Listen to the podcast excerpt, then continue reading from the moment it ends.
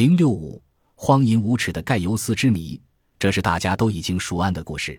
公元三十七年，在卡普里岛隐居多年的提比留终于离开了那里，访问坎帕尼亚的一些城市。在卢库卢斯的别墅停留期间，他在一阵眩晕后昏倒，看起来似乎已经死亡。没想到后来他又苏醒了。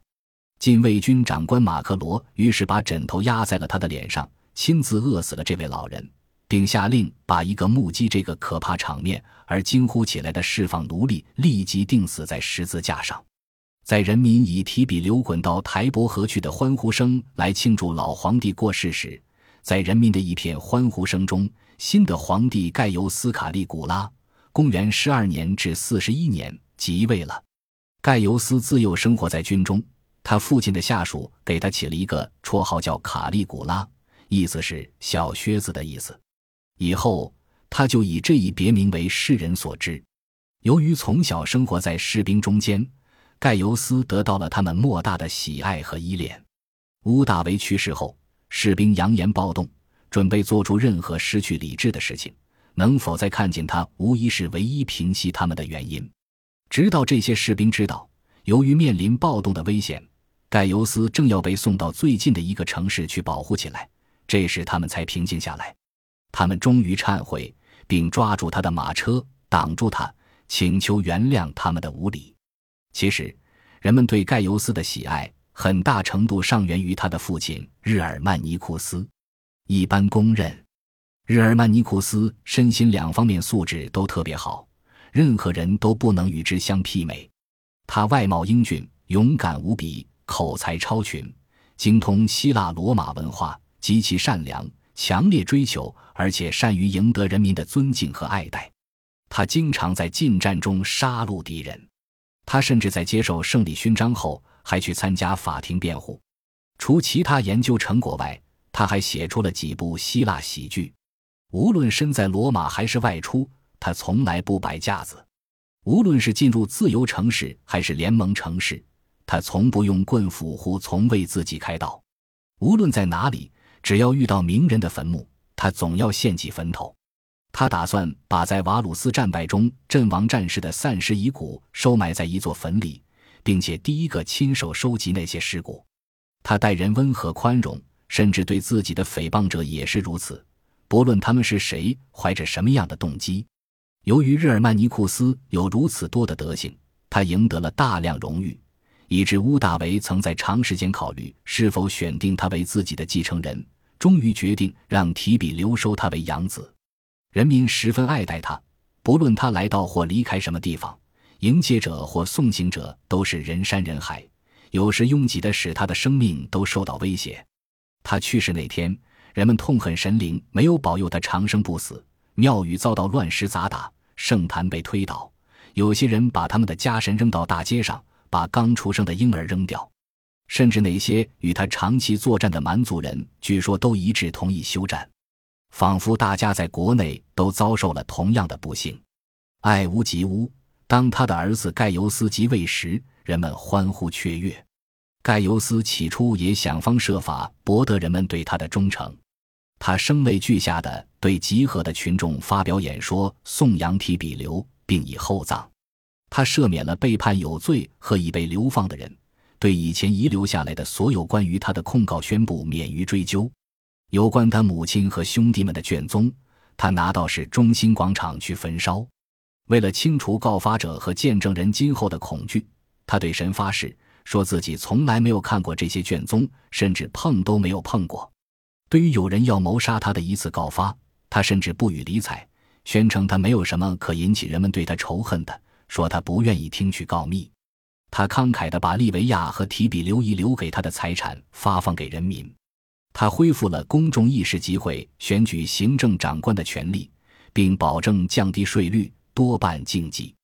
他即位三个月后，人民就向神供奉了十六万头祭品，借以感谢神明赐给他们一位如此可爱而仁慈的王子，并亲了的赞美他为虔诚者、兵营之子。军队之父和至善至大的凯撒，然而好景不长，盖尤斯不久就变得荒淫无耻起来。他经常与他的姊妹们乱伦。在一次盛大的宴会上，他与他们轮流发生肉体关系，而他的妻子就在身旁。在这些姊妹中，德鲁希拉很早就受到他的施暴。后来，尽管嫁为人妻，他还是把她夺了过来，公开当做自己的合法妻子。患病时，他曾立遗嘱指定德鲁希拉为他的皇位和财产继承人。他去世时，他下令举行一个季度的公众哀悼活动，在这期间，说笑、洗澡以及和父母、妻子、儿女一起进餐都是死罪。他悲伤的几乎发疯了，以致突然星夜离开罗马。越过坎佩尼亚去叙拉古，然后又匆匆返回罗马，不理发，不剃胡须。以后关于最为重大的问题，甚至面对集会的人民或当着士兵的面，他仍然指着德鲁希拉的名字发誓。他几乎亲近过所有有身份的妇女。他通常邀请那些妇女和他们的丈夫一起来进餐。当他们从他的跟前走过时，他像购买奴隶那样仔细地盯着。从头到脚审视他们，如果有谁害羞低着头，他就用手托起他的脸蛋来看。一旦他产生欲念，他便走出餐室，并招来他最喜欢的一个。过一会儿，他回到餐室，脸上还挂着满足的神情，并当众称赞或批评他，细数他肉体的优缺点和床上行为。盖尤斯不仅荒淫无耻，而且残暴无比。如逢皇帝病愈时，他就要求那些曾为他的康复许愿、参加决斗的人履行诺言。他亲自观看此人决斗的结果，直至他战胜了对手，而且又经过长时间的哀求，他才放走他。